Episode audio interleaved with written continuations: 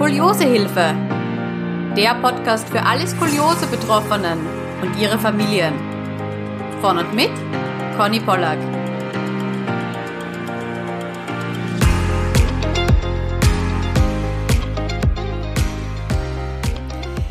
Willkommen bei einer neuen Skoliosehilfe Podcast Folge. Es freut mich sehr, dass ein Skoliose-Experte heute zu Gast ist und zwar der Thomas Pielmeier. Die meisten kennen ihn vermutlich unter dem Namen Physio Tom. Herzlich willkommen, Tom. Grüß dich, Conny. Es freut mich wirklich sehr, dass du da bist. Du bist Physiotherapeut aus Nürnberg. Wir haben uns heute ein paar ja, Themengebiete vorgenommen, aber bevor wir da so richtig reinstarten, vielleicht möchtest du dich ganz kurz selbst vorstellen. Die meisten kennen mich eben unter dem Namen Tom. Tom ist Kurzform für Therapie ohne Mitleid äh, oder so ähnlich. ähm, ich bin seit 2000 Physiotherapeut und seit 2005 Schrottherapeut. Da begann dann auch mein Werdegang Richtung äh, Skoliosen. Ja, habe dann mich auch 2005 selbstständig gemacht und bin mittlerweile in eigener Praxis in Nürnberg und 80 Prozent meiner Patienten sind Skoliose-Patienten. Warum hast du dich auf die Skoliose-Behandlung spezialisiert? Gab es da einen Grund dafür? Ja, äh, also zum einen hat es mich schon mal in der Ausbildung hatten wir so ganz rudimentär Schrot. Schöne Grüße an Herrn Helfen. Äh, das hat mich grundsätzlich mal schon begeistert, fand ich auch sehr logisch und so, aber war jetzt eigentlich nichts, wo ich arbeiten wollte. Also ich hatte damals so als äh, Arbeitsfeld die Kinder und Jugendlichen eigentlich ausgegrenzt für mich. Das war gar nichts, was ich machen mhm. wollte. Man sieht, klappt nicht immer ganz so mit den Plänen. Und dann 2005 war aber im familiären Bereich dann äh, jemand, der operiert wurde wegen einer, wegen einer anderen Sache. Und dann äh, war die Frage, ob es vielleicht eine iatrogene Skoliose, also sprich durch die OP verursachte Skoliose geben könnte, durch den Narbenzug. Ähm, wofür Schrot ja gar nicht so geeignet ist. Aber ähm, ja, das war dann für mich so der Startpunkt, dass ich sagte, okay, da war doch was in der Ausbildung, fahr doch mal nach Bad Sobernheim und mach die Ausbildung. Und ich muss sagen, ich war dann dort oben, habe da beim Udo Röbenich die Ausbildung gemacht. Auch liebe Grüße, so mein Schrotpapa, wie ich immer sage. ähm, und ich muss sagen, mich hat das total begeistert da oben. Das war, habe mich so richtig mitgenommen. Also ich habe noch nie so gebrannt für eine, für eine Fortbildung. Irgendwie war das so toll mit den ganzen Skoliosen. Man hat dann hat ja quasi in diesen Skoliosen gebadet. Das war ja auch das Tolle an der, an der Klinik, ja. Und ja, und dann war irgendwie klar, dass ich das doch mehr machen möchte. Am Anfang waren es natürlich nur ein paar Patienten, das ist ganz klar. Und das hat sich dann immer mehr und dann auch über die Kontakte, über die Orthopädie-Techniker haben wir dann eben so irgendwann die Kontakte ein bisschen bekommen und ja, und irgendwann steigt man dann tiefer ein und tiefer ein und tiefer ein und irgendwann landet man da, wo man ist. genau. Und hat auf einmal mit Kindern und Jugendlichen hauptsächlich zu tun, nehme ich an. yep, genau, richtig. Also hat optimal funktioniert. Ich wollte auch nie selbstständig werden. Das merkst du auch, hat auch wunderbar funktioniert. Also, so, falls ihr Jugendliche und Kinder zuhören, ihr dürft euch viel vornehmen, aber nehmt es nicht zu so ernst. Das Leben meint es manchmal anders und es meint deswegen nicht immer schlecht. Mhm. Tatsächlich bin ich sehr glücklich mit dem, wie es dann jetzt auch sich entwickelt hat, muss ich ganz ehrlich sagen. Sehr schön. Ja, danke, dass du uns da ein bisschen in deine ja auch sehr persönliche Reise mitgenommen hast, wie, wie du so zur Schrottherapie und zur Skoliose-Therapie gekommen bist. Gut, ich hätte gesagt, wir starten mit dem ersten großen Themenblock und zwar wollen wir ein bisschen über Videotherapie sprechen. Das ist ja generell jetzt, glaube ich, auch wegen Corona ein bisschen so publik geworden, so, hm, ähm, könnte ich nicht meinen Physiotherapeuten zu Hause zuschalten und der sieht sich an, wie, mein, wie ich meine Übungen mache und, und korrigiert und so weiter. Du hast ja auch so ein bisschen Erfahrung, man, man sieht das auch äh, auf deiner Website ganz gut. Ähm, nimm uns da mal so ein bisschen mit, wann hast du dir überhaupt überlegt, hm, Videotherapie, das, das könnte eigentlich was Gutes sein?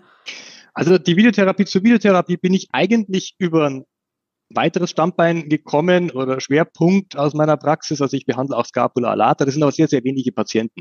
Ähm, da ich da einer der wenigen bin in Deutschland, der das macht, ähm, sind die Patienten sehr weit verteilt in Deutschland. Und ja, eines Tages hat mich dann ähm, der Dino angerufen von Ortholutions, Dino Gallo, und hat gemeint, Tom, du, ähm, ich hätte da einen Patienten woanders, ich darf natürlich jetzt nicht sagen genau wo, ähm, denkst du, den könnte man per Videobehandlung machen? Und ich so, pff, ja, also bei Scapula funktioniert es sehr gut, weil da muss man auch nur viel anleiten. Ja, also es ist mehr ein Anleiten als ein Anfassen. Mhm. So ich gesagt, naja, von der Diagnose her geht's recht gut. Ich muss das Ganze natürlich noch rechtlich, wir sind ja in Deutschland, äh, absichern. Ja, habe dann meinen äh, Anwalt entsprechend kontaktiert. Der hat mir dann da so ein kleines Paket zusammengestellt, dass das Programm natürlich auch dann passt und so weiter und die Datenschutzverordnung.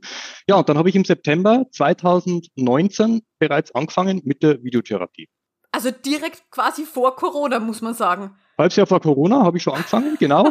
Und das heißt, als dann wirklich von heute auf morgen plötzlich äh, die frohe Kunde kam, hey Leute, ihr dürft Videotherapie machen, was für mich so, hä? Wie? Jetzt plötzlich kam, war ich eigentlich bereit. Also ich, äh, ohne jetzt, also no front gegen die, gegen die Kollegen, aber da waren ja auch viele dabei, die dann mit WhatsApp und FaceTime und weiß der Geier äh, gearbeitet haben, was natürlich datenschutzrechtlich, also wenn ich Haare hätte, würden mir jetzt graue wachsen.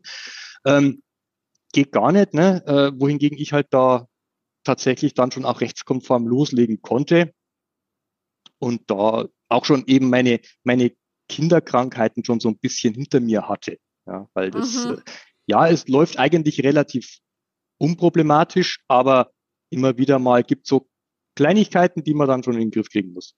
Ist es jetzt wichtig, dass man sich schon kennt und mal bei dir war? Einfach, dass du jetzt auch auf Skoliose bezogen jetzt den Rücken schon kennst, das Muster schon kennst und vielleicht auch weißt, okay, kann diese Person schon Übungen? Geht das überhaupt? Weil ich kann mir gut vorstellen, gerade wenn man jetzt Schrot komplett von vorne, von Beginn an lernt, das ist ja am Anfang gar nicht so leicht. Das sind ja wirklich viele Dinge, an die man da denken muss. Ja, wenn es einfach weil wir Fußball heißen. Ne? Ähm, nein. Äh, also es ist so, während der Pandemie habe ich tatsächlich auch, da durften wir es auch rein rechtlich, ähm, die Erstbehandlungen zum Teil per Video gemacht. Das war wieder so wirklich Lockdown und man sollte unbedingt äh, Kontakte reduzieren und so äh, habe ich das zum Teil gemacht. Man muss ganz klar sagen, dass es hier qualitative Einschränkungen gibt. Mhm. Vollkommen klar. Also ich kann zum Beispiel keine Skoliometermessung am Anfang machen, um dann auch die Dokumentation entsprechend zu führen. Ähm, 3D ist halt anders als 2D. Muss man auch ganz klar sagen, auch da ist der limitierende Faktor zum Teil auch die, die Kamera des Patienten, also die Kameraqualität. Mhm. Äh, aber gut, ich meine, die sollte eigentlich gut genug sein. Das ist eine Sache, die kriegt man dann schon in, in den Griff mit, mit der Zeit. Aber das ist natürlich nicht das Gleiche wie in der Praxis. Man muss aber natürlich jetzt aber andererseits auch einschränkend sagen, dass es meistens besser ist, wenn jetzt jemand zum Beispiel keinen Therapeutenumkreis vor 100 Kilometer hat. Und solche Gegner gibt's leider. Oder zumindest, wo sich keiner finden lässt. Das ist ein anderes Problem, ja. Das werde ich in Nürnberg immer. Sie sind ja der Einzige, der in Nürnberg Schrot macht. Äh, nö. Allein auf der Liste, glaube ich, sind 15 oder 20 drauf und das sind nur die aktuelleren, ja. Aber die anderen lassen sich nicht finden. Weiß ich nicht warum dann ist es doch besser, wenn er wenigstens eine gute oder befriedigende Versorgung hat, wie wenn er gar keine Versorgung hat. Mhm. Ja, also wenn man das jetzt in Noten so ein bisschen Schulnoten sagt, ja, in meiner Zweier oder Dreier, klar ist es keine Traumnote, klar geht's besser, aber damit fällst du durch und damit kommst du ganz gut durch, ja.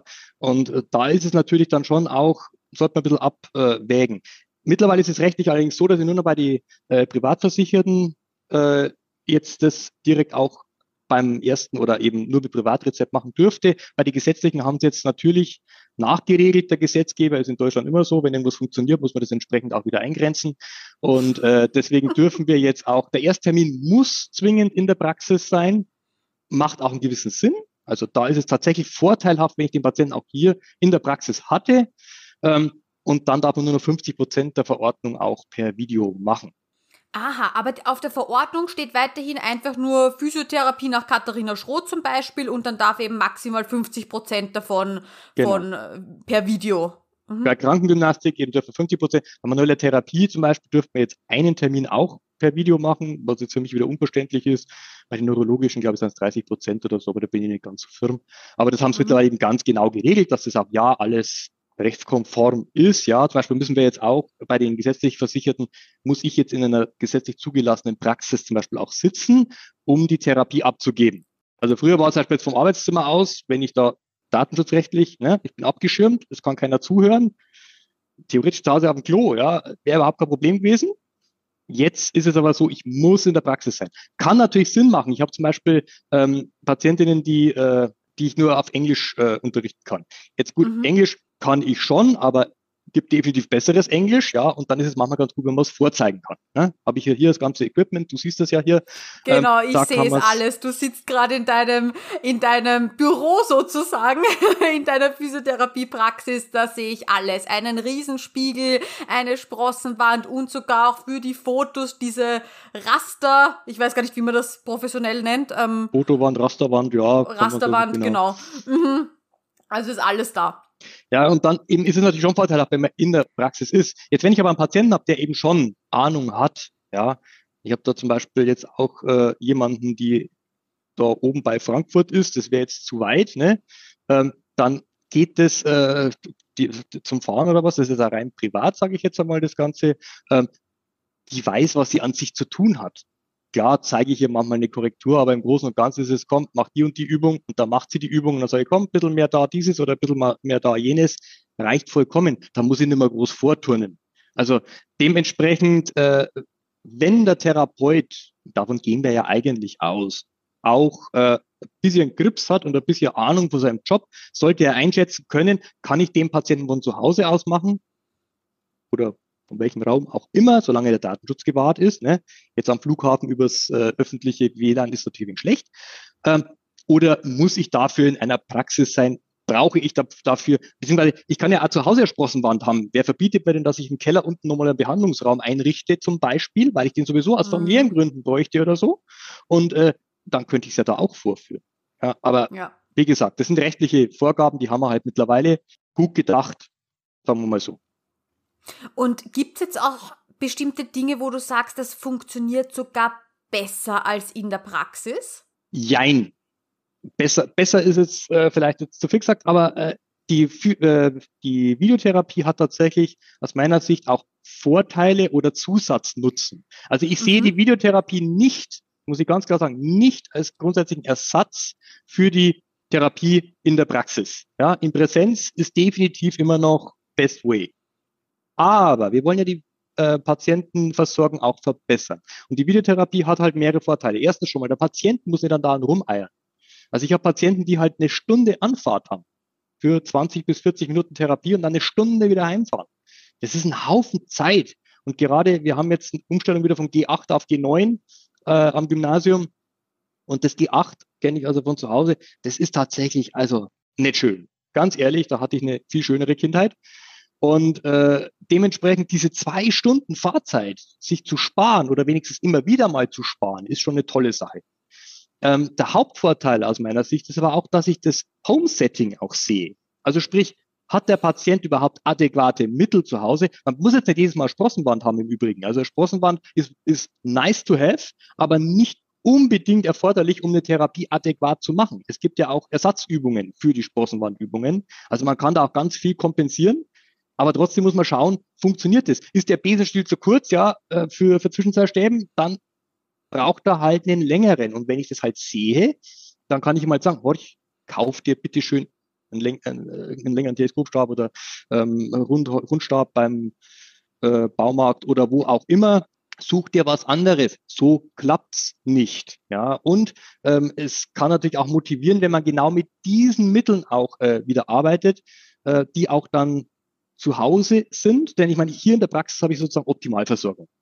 Ja, also hier habe ich ja fast alles wie in Sobernheim. Und das ist natürlich schön, damit zu arbeiten. Ja, der Platz ist da und die Gerätschaften sind die Profi-Gerätschaften. Weißt du ja selber, wenn man anständiges Equipment hat, macht Arbeit natürlich viel mehr Spaß. So, jetzt ist der Patient zu Hause und da muss er schon überlegen, öh, also das habe ich nicht, jetzt, wie kann ich das irgendwie und wie kann ich dort? Da kann man auch miteinander suchen. Kann man auch sagen, du schau mal da drüben, das könnte doch von der Höhe her hinkommen, da mit der Tischkante, äh, probier doch mal da das Hüftholz zum Beispiel oder so, ja. Äh, da kann man dann auch miteinander was suchen, was dann einfach auch A, äh, die Qualität der Therapie verbessert und B, aber einfach auch die Compliance verbessert. Ja, dass der Patient dann einfach auch äh, motivierter ist, weil es halt einfach besser funktioniert. Ja, wenn ich mich jedes Mal, jedes Mal verbiegen muss oder fünf Sachen umräumen muss, dann mache ich es halt auch viel eher. Auch klar. Ja. Das stimmt, ja. Also das ist mir schon mal passiert. Ich auch im perfekten Setting bei der Physiotherapie. Ähm, denk mal, okay, die Übung voll super und spüre ich richtig und alles Mögliche und dann ist man daheim und denkt sich, okay, warte, aber das Kissen habe ich ja nicht. Gut, jetzt nehme ich mein Kissen von der Couch, hm, aber das fühlt sich jetzt irgendwie anders an. Mache ich es jetzt noch richtig? Ja, das ist häufig ein Problem. Wie gesagt, also da eben, man, man schätzt es manchmal auch selbst falsch ein. Das Problem ist ja häufig schon, das Equipment, was eigentlich wirklich wichtig wäre zu Hause und woran es bei vielen halt aber hapert, ist schon der Spiegel. Weil diese visuelle Selbstkontrolle, das ist halt echt was Essentielles, was du bei Schrot brauchst. Also ähm, wenn du selber nicht siehst, weil man Skoliose-PatientInnen, die fühlen sich ja nicht schief. Ja, die ja, fühlen so sich ja gerade. Sobald sie korrigiert sind, sagen sie, ey, das ist aber komisch, ja, beim ersten Mal.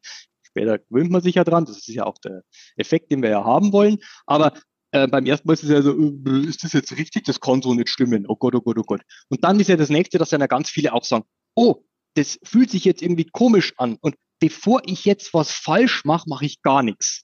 Das ist immer das Schlimmste, wobei ich da schon in der Praxis immer vorbaue und sage, hör zu, du hast genau einen Fehler, den du auf keinen Fall machen darfst. Sprich, die falsche Seite beüben.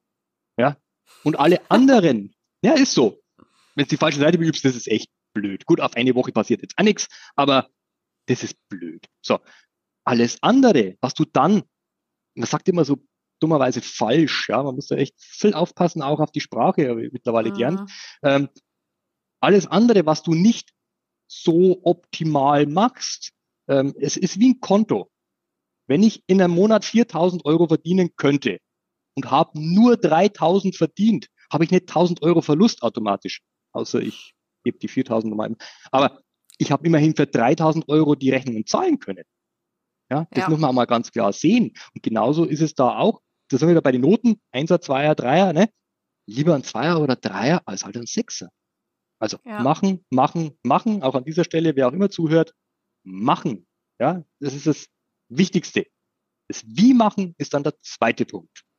Was würdest du jetzt empfehlen? Du hast es jetzt schon kurz angesprochen. Spiegel ist braucht man zu Hause. Das ist wichtig, dass man sich selbst eben auch sieht. Gibt sonst noch ein paar Sachen, wo du sagst, das gehört so zum Standard-Equipment zu Hause dazu? Das kann man so jetzt ganz klassisch nicht sagen, weil ähm, es kommt vor allem schon mal darauf an, was für eine Skoliose, was für ein Skoliose-Muster ist es überhaupt, ja. Wenn es jetzt äh, lumbale Skoliose ist, dann mache ich jetzt zum Beispiel weniger zwischen zwei Stäben. Ja, dann bin ich mehr so Richtung Psoas oder Sprossenheber, wie es jetzt heutzutage heißt, oder eben Muskelzylinder dann unterwegs, ähm, wohingegen eben eine Thorakale äh, jetzt nicht zwingend eben die Sachen braucht, die ich jetzt für Lumbal brauche. Ja, äh, zum Beispiel Hüftholz brauche ich halt dann auch nicht. Also das ist ganz, ganz individuell. Meistens äh, ist es gut, wenn halt auf jeden Fall Stuhl, ein ganz klassischer Stuhl da ist, beziehungsweise Stäbe, eine Matte, wenn jetzt nicht gerade ein dicker flausche Teppichboden, der ist ja genauso gut, sage ich jetzt einmal, kann man sich genauso, oder manche Leute stehen auch drauf, am Parkett rumzukugeln, viel Spaß, ist auch kein Ding. Ähm, beim Unterlagern kann man sich ja dann sowieso auch was zusammensuchen. Also das ist ganz, ganz individuell, kommt aufs äh, Muster an und ich bin auch jemand, der da eher so ein bisschen ästhetisch ist. Ich versuche die Übungen wirklich auf ein paar zu reduzieren. Das Problem ist, wenn ich dem Patienten 20 Übungen gebe, dann macht er 21 nicht. Ähm, wenn ich ihm aber drei gebe, dann ist die Chance, dass er es macht, tatsächlich relativ hoch. Weil A, er schmeißt es nicht durcheinander, weil das ist ja schon mal das Problem. Also ab fünf sind die meisten komplett überfordert. Und äh, dann, äh, wie war das? Nee, der Arm war doch hier so und dort, wobei ja Schrot zum Glück da relativ äh, einfach ist. Ja, die Ausgangsstellungen sind ja Armhaltungen oder sowas relativ sind gleich sehr meistens. In vielen, genau, genau mhm. ob es Kopfstand machst oder Bauchlage, ist vollkommen egal. Aber trotzdem, äh, dann kommt die Unsicherheit auf und dann machen sie dann nichts. Deswegen bin ich da auch sehr, dampfe ich das nach Möglichkeit ein für die Übungen her.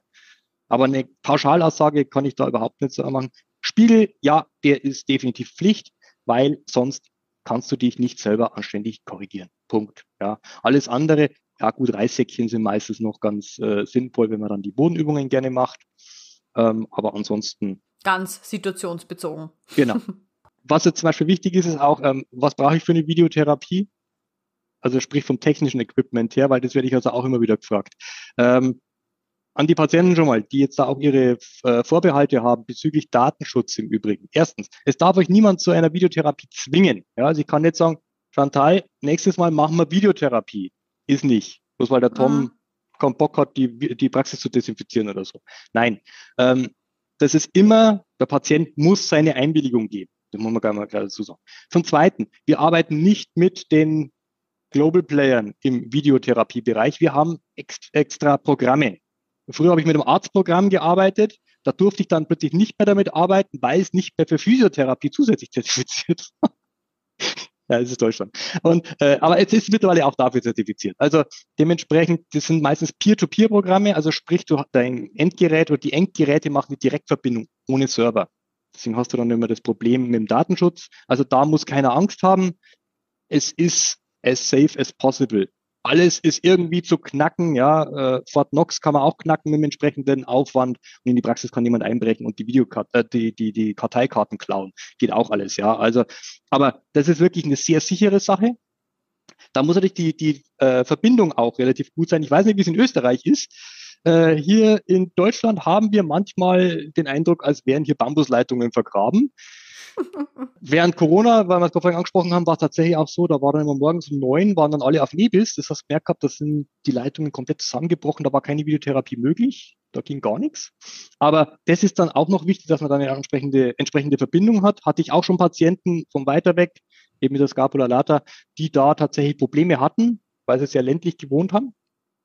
Ähm, und beim Endgerät selber äh, ist es wichtig, dass da eine ordentliche Kamera ist. So, und jetzt sagt der jeder, oh Gott, ich habe gar keine Kamera für meinen PC, ah, aber mein Laptop hat ja eine. So, ähm, Laptop ist dann gut, wenn es ein teurer Laptop ist, leider. Also die meisten günstigen haben tatsächlich eine ziemlich miese Kamera, habe ich festgestellt.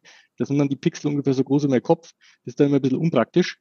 Womit ich ich weiß nicht, ob ich das jetzt sagen darf, das ist jetzt vielleicht, gilt jetzt als Werbung, weiß ich nicht. Also die Apple-Geräte sind da tatsächlich sehr gut, habe ich gute Erfahrungen damit gemacht. Die haben echt eine tolle mhm. Kamera. Ähm, ansonsten natürlich Homeschooling haben auch viele sich so eine schöne Webcam sich auch zugelegt. Die ist meistens auch sehr gut dafür geeignet. Was fast jeder zu Hause hat, ist ein Smartphone. Und die Smartphones haben meistens eine sehr gute Selfie-Cam. Also ähm, die ist tatsächlich sehr gut. Gut, Tom sieht man nicht so gut, aber so schön bin ich ja nicht, also insofern ist es egal. Wo, was, was die Tablets angeht, auch da ist es sehr herstellerabhängig. Also da sind wir wieder beim Obst. Äh, die sind echt gut. ja, das als Mann, gell? Das ist ein Obstliebhaber. Nein, Gott. Also ich, ne, also wie gesagt, ich will da für die jetzt keine Werbung machen, weil ich bin eigentlich sonst so Fan in dem Sinne, aber da habe ich echt gute Erfahrungen gemacht. Deswegen sage mhm. ich es einfach auch. Wenn jemand eins daheim hat, dann ist es zum Beispiel durchaus gut zu nutzen. Ja, also ähm, da braucht dann auch keiner Angst haben oder äh, wegen, wegen Equipment und was da alles. Ähm, gut, bei Browser gibt's dann zum Teil eben, kommt auf dem Softwarehersteller an, die haben dann meistens irgendwelche Präferenzen, aber das sind so die gängigen, ja, so die großen. Da kann ich jetzt mal mehr aufzählen, dann sind wieder alle dabei, ne? ob das jetzt eben äh, für Windows ist oder eben für, für, für Chrome oder eben App äh, Safari. Das äh, ist meistens mit, mit einem dieser, dieser Browser geht's meistens ganz gut okay, also ich muss quasi nichts runterladen, sondern äh, ich mache einen Link auf im Browser ganz normal. Genau, danke für den Hinweis. Genau, das ist wirklich, äh, ich schicke den Leuten per E-Mail einen Link. Es gibt auch Anbieter, die es per SMS machen, finde ich jetzt persönlich schlecht, weil wenn du eben kein Handy verwendest, müsstest du den Link erst auf den PC rüber transferieren, ist immer blöd. Aber eben schickst einen Link zu und da draufdrücken, da musst du meistens nur ein Häkchen anklicken, dass das ne, Datenschutz, bla bla bla. Und dann geht's los. Also da brauchst du gar nichts machen. Das ist eben wirklich auch komfortabel für den Patienten. So wenig Aufwand wie möglich. Man darf ja nicht vergessen, es sind ja auch Programme, die Ärzte verwenden. Ärzte haben auch ältere Patienten und ältere Patienten sind nicht so affin, dass die damit irgendwelche, oh ja, die App hole ich jetzt noch und schnell und klicke die Klick und da muss ich mich anmelden oder so. Nein, draufdrücken und dann muss das Ding laufen und ansonsten. Mhm. Was oft noch, äh, was ich vielleicht noch dazu sagen muss, bei manchen hatte ich das Problem mit einem VPN-Tunnel. Wenn die einen VPN-Tunnel hatten, als äh, irgendwie, dann gab es das Problem, durch die Peer-to-Peer-Verbindung finden sich die dann nicht. Weil der ist ja verschleiert, mhm. die IP-Adresse. Mhm. Und dadurch kann es Probleme geben. Genau, also wer anonym da im Internet unterwegs ist und seine Adresse da viermal um den Globus schickt, das müsste man ausstellen vor der, genau. vor der Videotherapie. Es ist dann mhm. meistens ein Klick, wenn man weiß, wo es zu finden ist. Das ist dann das größere Problem meistens, aber ja, also das sollte man vielleicht im Vorfeld auch äh, sich überlegen, dass man das gleich mal ausschaltet. Da gibt es die wenigsten Probleme. Und ab dem zweiten Mal läuft's dann sowieso. Beim ersten Mal kann sie gesagt nur ein bisschen holpern. Ab dem zweiten Mal läuft es dann meistens ganz gut. Und der zweite Sache hätte ich noch zum Thema Videotherapie und zwar, äh, was immer wieder in der Diskussion ist. Bei uns äh, gibt es jetzt für Ärzte die Konzillösung. Mhm. Und zwar, ähm, Corona hat ja gezeigt, dass man zum Teil Lungenfachärzte zum Beispiel braucht, um ECMO und diese ganzen Sachen auf den Intensivstationen richtig einzustellen, Medikation richtig zu machen, etc. Also man brauchte Profis, damit auch im soll nicht abwertend sein, aber man sagt halt so landläufig Feld-, Wald- und Wiesenkrankenhaus, auch die Leute optimal oder besser versorgt werden. Was ich jetzt äh, mittlerweile jetzt, das ist jetzt keine Werbung, also es ist einfach, ne, ich biete es jetzt mittlerweile auch an, ähm, dass man eben das Ganze per Konzillösung auch macht. Also sprich, wenn kein entsprechender Therapeut in der Nähe ist, im Umkreis von 100 Kilometer, wie ich gerade vorhin gesagt habe, ne, dann gibt es auch die Möglichkeit, dass man jetzt zum Beispiel jemanden, der die entsprechende Expertise hat, per Video zuschalten lässt. Also sprich, der Patient ist beim seinem Therapeuten im Dorf, sage ich jetzt mal, wie gesagt, auch nicht abwerten, wo er halt sonst auch hingeht, wegen seinem Knie, wegen seiner Bandscheibe, sonst was. Hat aber keine Ahnung für Skoliose an sich, der, der gute Mann oder die gute Frau, egal. Mhm. Der Patient kommt ganz normal mit seinem Rezept zum, zum Therapeuten und dann müssen die halt schauen, wie die das Ganze machen, ob es der Therapeut bucht, ob das der Patient bucht. Das ist vollkommen egal. Ja? Aber es wird dann quasi ja, natürlich kostenpflichtig, weil irgendwo, ne, meine konnte mit seiner Konzert kann die Zeit aus die Rippen schnitzen, ähm, dann äh, werde ich quasi draufgeschalten oder eben, wie gesagt, andere Kollegen. Und dann ist der Therapeut oder die Therapeutin Augen und Hände. Also sprich, ich sag halt, schau mal, schau mal da, miss mal da, ja, ich meine, so Skoliometer gibt's mittlerweile als App kostenfrei runterzuladen, der E-Kilometer. Da muss ich nicht mehr für 120 Euro dieses äh, Teil da kaufen, dieses Plastik und äh, Quecksilberkugel. Aber, sondern da kann ich wirklich also auch damit gut arbeiten. Das heißt, ich kann eine halbwegs ordentliche Dokumentation machen, kann auch dann den Patienten mitsamt dem Therapeuten schulen für eine bestimmte Übung explizit für mhm. den Patienten. Also jetzt sagt, okay, der Patient braucht die, die. Das Schwierige bei Schrot ist ja eigentlich nur, ich muss den Patienten klassifizieren und muss dann schauen, welche Übungen braucht er. Das ist ja das Schwierigste dran, mal blöd gesagt. Vermitteln, sagen wir mal ehrlich, ja, also als Physiotherapeut, wenn du keine Übungen vermitteln kannst, dann bist du irgendwo falsch in dem Job. Dementsprechend muss ich dann nur noch sagen, worauf der Therapeut, der natürlich ein anderes Körperverständnis hat, auch, man, wir haben natürlich auch andere Terminologien, ja, also äh, einfach von der Wortwahl her, dem kann ich halt dann zum Beispiel sagen, äh, es muss nach Dorsal, ein Patienten, ja, da muss das genau die und die Richtung. Der Therapeut weiß dann, was Sache ist, ja.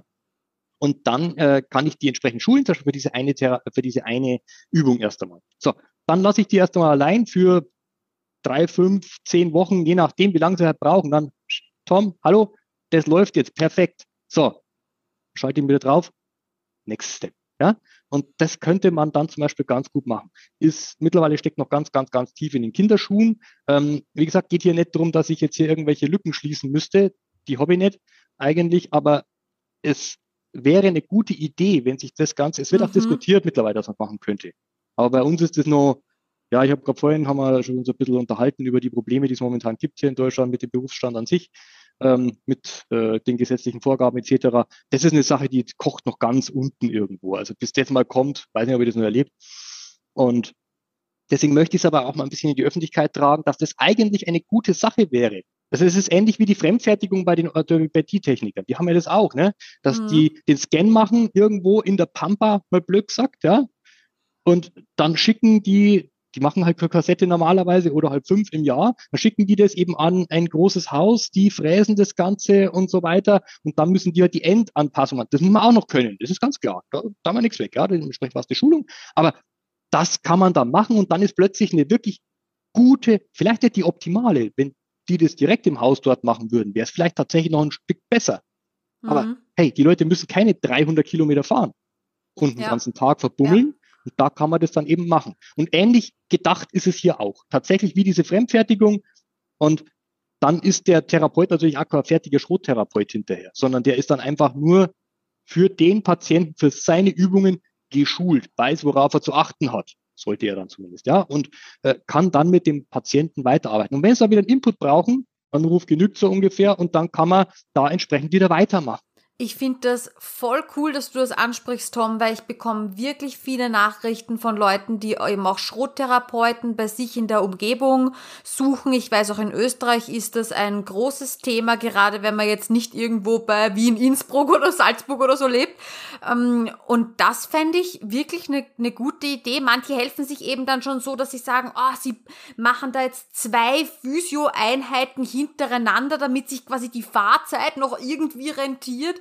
Aber das wäre ja auch mal eine Idee, weil so wie du sagst, vielleicht kenne ich ja eben schon einen Physiotherapeuten und wenn der da aufgeschlossen ist, das ist äh, ja einfach, glaube ich, ein Win-Win, sowohl für die Patienten als auch dann äh, für, für die Physiotherapeuten, die dann da ein bisschen einen Einblick bekommen. Da hast du jetzt aber natürlich jetzt schon auch äh, im Nebensatz noch was ganz Wichtiges gesagt. Das Problem, no front gegen die KollegInnen, aber ähm, das Aufgeschlossene fehlt leider häufig. Ja. Ich habe es bei mhm. Corona gesehen, wie Videotherapie kam. Ich habe es vielen, auch jüngeren äh, KollegInnen angeboten, ihnen zu helfen. Ne? Das Programm war kostenlos. Die Datenschutzzeug, das habe ich, das ich ja schon alles bezahlt gehabt. Ja, also das hat mir tatsächlich Geld gekostet, aber das hätte ich ja schon alles gehabt. Das hätten die kostenfrei haben können. Da bin ich nicht so. Ja, aber oh ja, die Leute kommen da in die Praxis. Ja, aber wir hatten keine Masken, wir hatten kein Desinfektionsmittel. Ich fand es persönlich wirklich, äh, ich nenne es mal hochriskant, ja, was die KollegInnen da zum Teil gemacht haben. Klar, manche Patienten musst du, PatientInnen musst du in die Praxis holen, aber es gibt halt auch PatientInnen, die kannst du daheim lassen. Und das ist vielleicht auch besser, wenn sie zu, zu Hause sind. Und da war halt überhaupt kein Interesse da. Und äh, hm. dieses Eingeständnis, weil viele haben ja auch dieses, wenn du da auf die Homepage mal guckst, was die da alles behandeln, das ist ja Wahnsinn. Ja, also die können ja alles. Wenn du zu mir kommst mit Rheuma, sage ich ganz ehrlich, Leute, habe ich gelernt in der Ausbildung, aber es gibt Leute, die können das besser. Wenn die dann darauf bestehen, dass sie bei mir sind, okay, selber schuld, so ungefähr, ne, dann dürfen sie auch gerne bei mir in Behandlung gehen. Aber ist jetzt nicht, dass ich jetzt damit werbe, dass ich sage, ey, Leute, mit Rheuma kommt er zu mir. Nein, weil mein Standbein ist halt einfach eben die Skoliose-Therapie. Da habe ich tatsächlich meinen Schwerpunkt. Ja. Und das ist aber leider was, was ganz viele Kollegen machen, die versuchen, sich möglichst breit aufzustellen, auch bei Sachen, wo sie null Ahnung haben. Also ich habe da oft auch Sachen, wo ich da lese, zum Teil wird auch Leonard Schroth falsch geschrieben. Ja, Doppel-N. Lennart Schroth zum Beispiel. Auf der Homepage, ja, das ist ja peinlich genug schon. Oder ähm, da werden dann so Sachen formuliert wie, ähm, ja genau, Korsettversorgung ist jetzt zum Beispiel einmal so eine Sache, ne? Und dann wird da ein Riesenartikel reingehauen von irgendwelchen Gesundheitsmenschen, die das Ganze aber eigentlich nicht wirklich gelernt haben. Und dann kommen da so Sachen drin vor, wo du dir dann so denkst, so, wo hast du das gefunden? Oder mit der Formulierung hast du dich jetzt komplett disqualifiziert. Da weiß jeder, der ein Korsett hat, dass du keine Ahnung hast. Also hm. konkretes Beispiel, ähm, Korsett muss 22 Stunden getragen werden. Woher die 22 kommt, weiß ich nicht. Also ich kenne verschiedene Zahlen, aber 22 ist mir jetzt nicht so richtig geläufig. Aber gut, da kann man sich jetzt so streiten, aber dann eben, wenn es dann heißt, aber das musst du nicht nur tagsüber, sondern sogar nachts tragen. Also so, als wäre das der schlimmere Zeitpunkt. Und mhm. dann sage, ey, nachts, meine Mädels wollen tagsüber Bauch und Hirn freigehen. Ja. Nachts sieht die keiner in ihrem Einhornschlafanzug. Sorry, Mädels, war jetzt nicht böse gemeint, aber ne, sind wir doch mal ehrlich, Pubertät läuft halt so. Tagsüber ist es wichtig. Nachts, da kannst du mit Strubbelhaaren, aber tagsüber muss die Frisur sitzen. Ja? Äh, und da sieht man einfach, okay, hast dich nicht wirklich damit befasst kein Gefühl dafür und nicht befasst oder sichtlich ganz, ganz wenig äh, Expertise, wobei ich glaube, Expertise ist komplett das falsche Wort hier. Ja, halt einfach irgendwie also, versucht, was anzulesen und dann sich halt so ein bisschen so Pseudo-Gedanken gemacht, das könnte ja unangenehm sein im Schlaf. Mhm. Also ich äh, hatte nie ein Korsett, aber es gibt, also ich habe also das Feedback von meinen PatientInnen eigentlich schon, dass nachts das kleinere Problem ist. Damit kommen sie eigentlich besser klar. Also das ist. Ja, war bei mir auch immer so auch in der Kindheit, Jugend. Jetzt habe ich auch wieder eins. Ich bin gerade erst in der Eingewöhnungszeit, deswegen kann ich da noch nicht so viel sagen. Aber bei mir war es auch immer so, ähm, nachts war eigentlich das, das, das kleinere Übel, sag ich mal.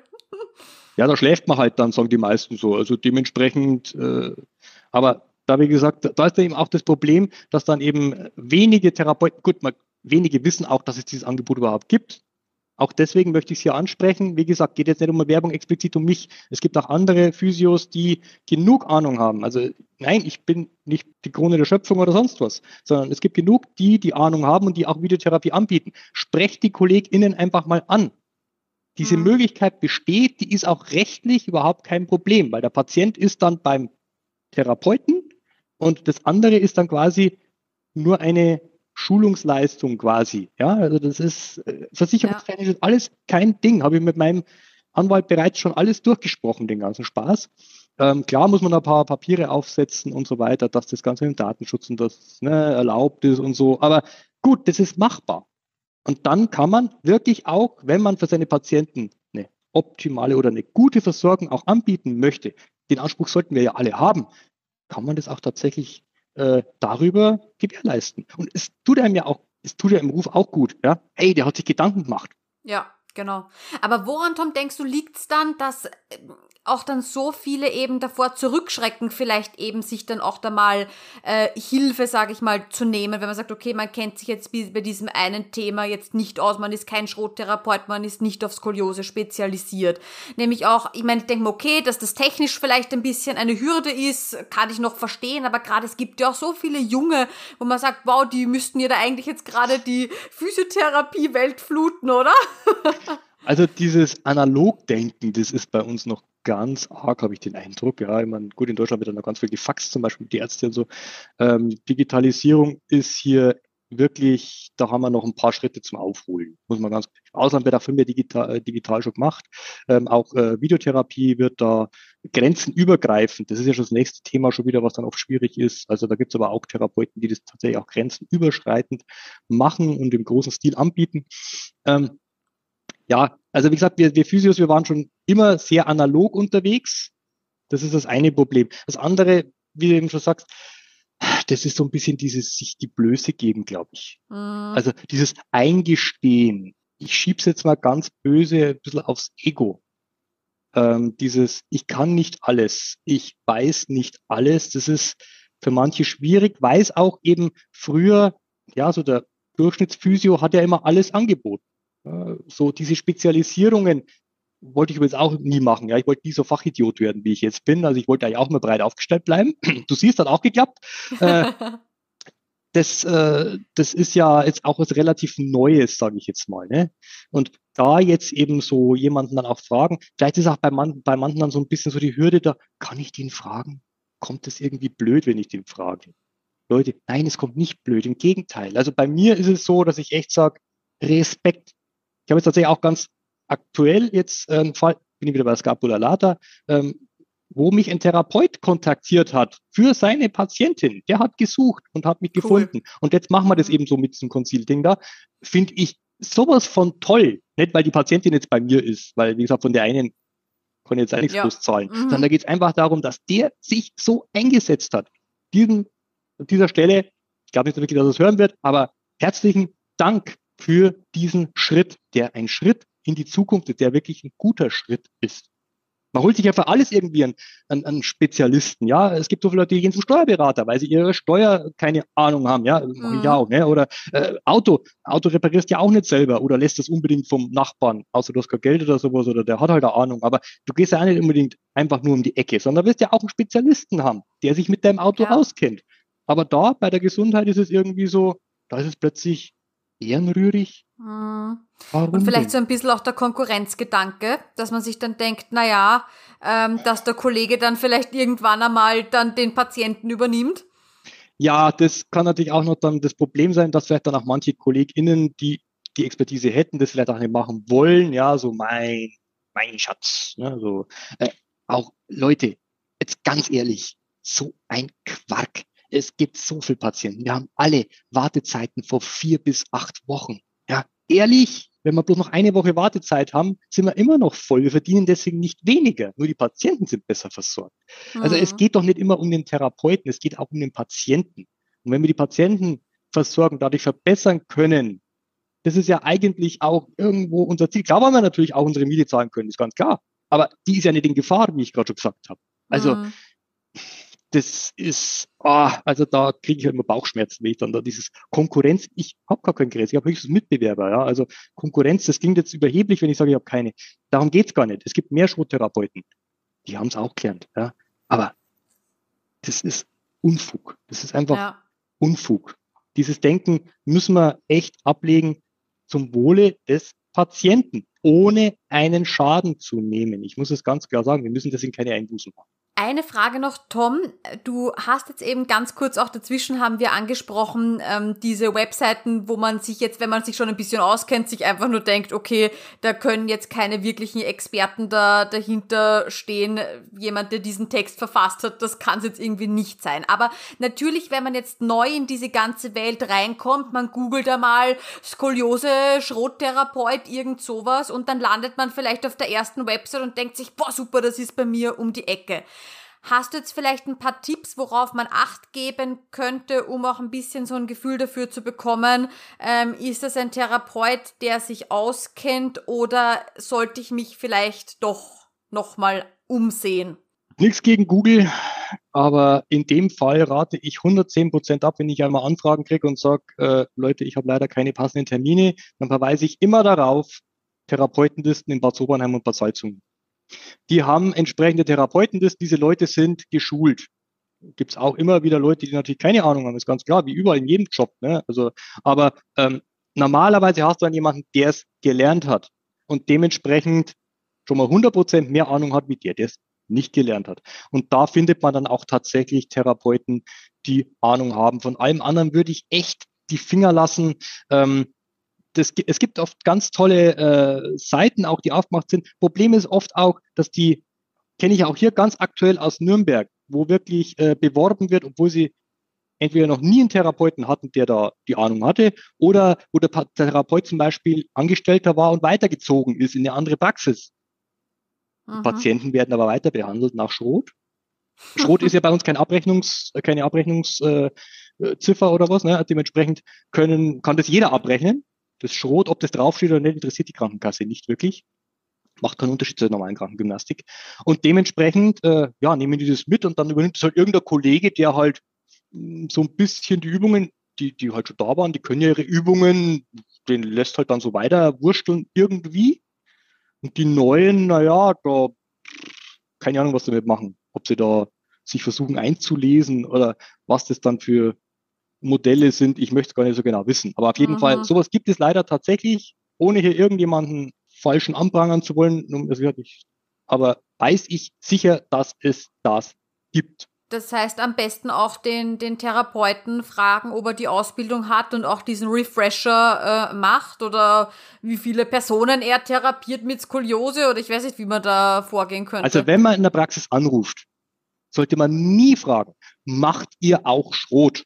Denn das ist ja so, ja, machen tun wir alles so ungefähr. Ne? Mhm. Das ist mhm. dann oft. Sondern da muss man ganz explizit nachfragen, hat jemand bei euch die Fortbildung für Schrot noch besser abgeschlossen oder die Zertifizierung für Schrot?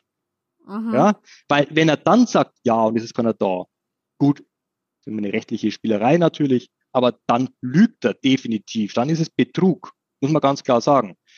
Die Leute schrecken vor wenig zurück. Insofern, ob es hilft, weiß man nicht. Aber es ist zumindest schon mal eine Hemmschwelle. Ganz klar nach dem Zertifikat. Man kann dann auch, wenn man in der Praxis ist, mal ganz klar den Therapeuten fragen. Also wenn man jetzt wirklich unsicher ist, dass man sagt, äh, irgendwie ist das komisch, das, was ich im Internet gesehen habe und das, was der da macht, das ist ja komplett was anderes. Ja? Ähm, dann kann man mal ganz klar sagen, du Horch, wann warst du in Sobernheim? Man kann dann auch in der Therapeuten das zum Beispiel nachgucken, beziehungsweise eben dann auch das Zertifikat sehen lassen. Die Sache mit dem Refresher sehe ich zwiespältig. Ähm, mhm. Den Refresher braucht man primär, um in der Liste zu bleiben, mal blöd gesagt. Ja, das ist äh, da mittlerweile stelle ich jetzt einfach mal so in den Raum, ist jetzt eine Theorie von mir, aber das sind mittlerweile pekuniäre Interessen dahinter, dass der jetzt auch gemacht wird. Früher hat man einfach hospitiert nochmal drei Tage, zwischendurch haben wir, um da drin zu bleiben, die waren kostenfrei, mittlerweile kostet es jetzt was. Hat schon Vorteile für Asklepios, behaupte ich jetzt einfach mal so falls Sie es hören, Sie dürfen mich gerne eines Besseren belehren, bin ich raus. Ja, wie gesagt, das ist rein meine persönliche Meinung, möchte ich so ganz klar auch nochmal darstellen. Ähm, Ob es jetzt unbedingt den, den wahnsinnigen äh, Gewinn bringt an Qualität, ist auch die Frage. Klar, wenn jetzt jemand wenig Patienten hat, da mhm. oben ist halt Bad in der Menge, ja, da hast du so viel Skoliose, Traum. Also für Leute, die das gern behandeln. Ähm, wenn du jetzt aber immer 40, 60, 80 Skoliosen in der Praxis hast, ja, dann holst du nicht mehr so viel. Ja, ich meine, jetzt mal ganz konkret auf mein Beispiel. Wie gesagt, seit 2005 mache ich jetzt Schrot, war da jetzt auch regelmäßig oben, ähm, aber du holst dann immer so viel Futter. klar, es ändert sich mal die eine Übung, äh, die andere Übung oder die Wiederholungszahl oder ähm, das PEP haben sie mal, haben es am Anfang drin gehabt, das haben sie rausgenommen, ob es gut ist oder nicht. Man, man, macht dann eh so ein bisschen, man versucht ja dann sowieso das Ganze für sich in der Praxis nochmal seine eigene Handschrift so ein bisschen reinzubringen. Das muss man auch dazu sagen. Jeder Therapeut hat ja seine eigene Handschrift, hat ja seine anderen Fortbildungen, wo man auch ein bisschen was mit reinholt. Jetzt, bei mir ist explizit zum Beispiel ganz massiv das BSPTS. Mhm, was ist das? Ähm, Barcelona Scoliosis Physiotherapy School.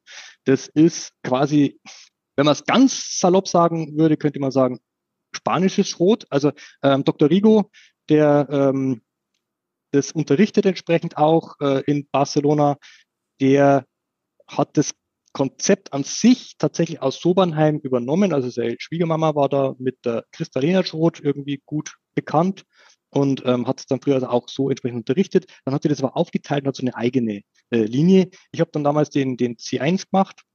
Ich habe da zwei, zwei Kurse, den C1 habe ich gemacht gehabt, aber bis jetzt bloß. Ähm, und dachte am Anfang so, na ja, gut, so viel Neues wird nicht kommen. Tatsächlich war es für mich aber schon so manche Aha-Effekte dabei. Also vor allem bezüglich der Drehwinkel- oder Korrekturatmung hat es bei mir tatsächlich ein paar Schnackler gemacht, auch nochmal, so blöd sich das anhört, möchte ich jetzt gar nicht mhm. so tief reingehen. Ähm, und ist ein bisschen archaischer, möchte ich jetzt einmal sagen, so ein bisschen mehr so an der, an der Urlinie. Das Schrot, deutsche Schrot ist so ein bisschen mehr auf Gruppe. Ja, das ist so mehr so auf Quantität getrimmt, dass man es gut auch in der Gruppe vermitteln kann. Äh, bei, bei BSPTS ist noch das bisschen kniefieslicher von der Korrektur her. Ja, da hier noch ein bisschen und dort noch ein bisschen und da noch ein kleiner Millimeter und so. Ähm, ich persönlich mache gerne eine Mischung, wie gesagt, bisschen was von BSPTS weg und dafür ein bisschen mehr, ne, also als bei, bei, bei Schrot eben dann selber, dass man das Ganze eben dann, aber das ist ja auch irgendwo, finde ich jetzt persönlich auch A, legitim und B, auch wichtig, dass man ein bisschen seine eigenen Einflüsse reinbringen. Die Katja hast du ja auch schon äh, im mhm. Podcast gehabt. Ähm, die hat das Ganze ja ganz toll auch aufbereitet. Ja, also die Kollegin, muss ich ganz ehrlich sagen, schätze ich sehr. Und da versucht eben jeder so ein bisschen so seinseitig mit reinzubringen und es zu optimieren für Patienten. Wie viel wirklich rauskommt, weiß man natürlich nicht. Ja, aber ich meine, es gibt ja auch europaweit einfach auch mehr Schulen. Also wir Deutschen vor allem sind ja Schrot. Es gibt Schrot. So. Das ist die Skoliose-Therapie überhaupt, ja, gibt es jetzt seit 101 Jahren. Perfekt, super. Leute, ja, ist toll. Ist prima, gibt's gar nichts. Funktioniert super. Aber es gibt noch mehr. Allein in, in Europa gibt's allein schon Seven Major Schools, ja, also eben das BSPTS zum Beispiel. Dann gibt's ähm, die Briten haben Sideshift. Gut, das ist mehr für die Erwachsenen, aber macht ja nichts. Äh, Frankreich, Lyon, ist noch älter als Schrot übrigens. Ja, dann haben die Italiener SEAS, äh, Scientific Exercise Approach, to Scoliosis. Dann haben die Polen haben sogar zwei Sachen, Dogomet und FITZ und das waren es dann, genau richtig. Also wenn man sich das überlegt, äh, und klar, diese Konzepte sind auch nicht alle komplett was Neues. Du findest immer wieder auch so Sachen, wo du sagst, ah, das, das kenne ich doch irgendwo her. Ne? Aber ähm, trotzdem gibt's mehr als nur Schrot. Also darf man sich auch nicht zu sehr also und da erwähne ich jetzt nicht einmal die Sachen, die noch äh, gerne genannt werden, so die Spiraldynamik, wo es jetzt äh, ja was funktionieren könnte, rein vom Gedanklichen her, wobei Gedankenmodelle so eine Sache sind. Da haben wir auch schon viele aufgeben müssen, weil die einfach falsch waren, muss man ganz klar sagen. Die Gedanken sind das eine, aber die Praxis ist halt das andere. Aber was zum Beispiel vielleicht auch noch funktionieren könnte, weiß man aber halt nicht. Mhm. Also meines Wissens gibt es jetzt da keine Studien, die das auch wirklich belegen, dass es funktionieren würde. Aber spricht nichts dagegen, dass man es trotzdem macht. Ja, also ergänzend. Und ich bin also doch auch ein Freund, der da tatsächlich ergänzt. Warum denn nicht? Dadurch kann man es interessanter gestalten und mal sich die besten Stückchen raussuchen.